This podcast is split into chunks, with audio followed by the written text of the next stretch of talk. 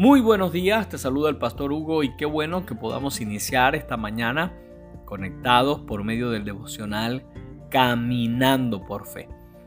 Recuerda que en este mes estamos en nuestra serie Siervos y en esta oportunidad, en el día de hoy, para describir cómo es un siervo de Dios, estamos tomando como ejemplo la vida de un hombre llamado Epafrodito. Él era un líder en la iglesia de Filipo y realizó un viaje hasta Roma para llevarle una ofrenda a Pablo que los hermanos de esta iglesia habían recogido para él.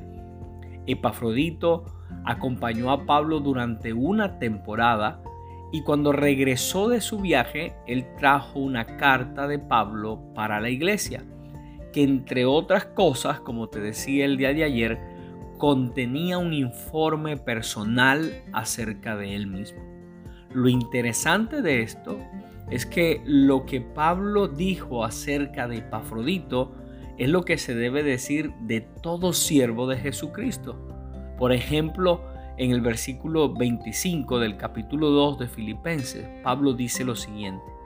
Mientras tanto, pensé que debería enviarles de vuelta a Epafrodito Ahora escucha lo primero que él dice acerca de él. Él es un verdadero hermano.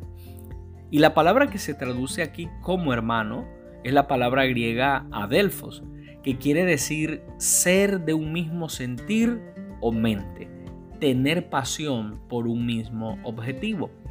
Es decir, cuando Pablo dice que Epafrodito es un verdadero hermano, lo que está diciendo es que durante todo el tiempo que compartió con él, que a través eh, de su manera de vivir, de su testimonio, él pudo darse cuenta que con él tenían algo en común, que con él tenían un mismo sentir y un mismo pensamiento.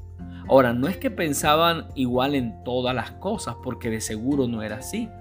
A lo que Pablo está haciendo referencia es que Epafrodito sentía y pensaba igual que él con relación a Jesús y al reino de Dios. En Filipenses 2.30 leemos que Pablo dice de Epafrodito, él arriesgó su vida por la obra de Cristo y estuvo al borde de la muerte mientras hacía por mí lo que ustedes no podían desde tan lejos.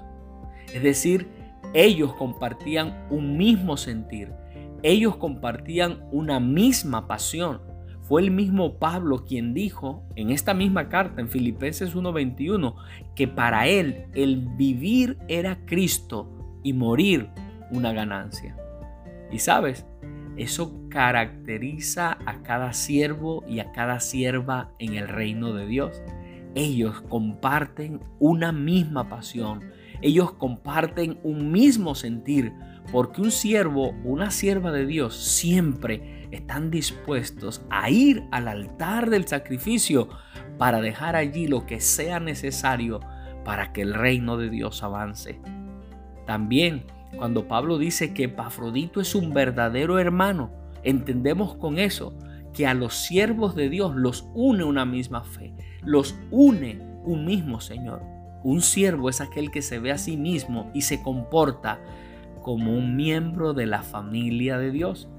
Por eso Pablo dice en Filipenses 1:27, sobre todo deben vivir como ciudadanos del cielo, comportándose de un modo digno de la buena noticia acerca de Cristo.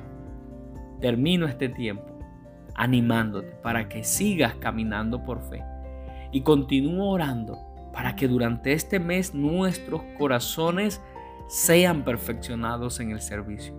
Que el Señor, por medio de su Espíritu Santo, nos siga dando forma de siervos. Hoy el Señor nos dice a través de su palabra en Mateo 20, 28, imiten al Hijo del Hombre, que no vino para ser servido, sino para servir y dar su vida en rescate por muchos. Y recuerda también mantenerte conectado y conectada con Dios, porque no se te olvide que conectados con Dios, la vida es mejor. Bendiciones.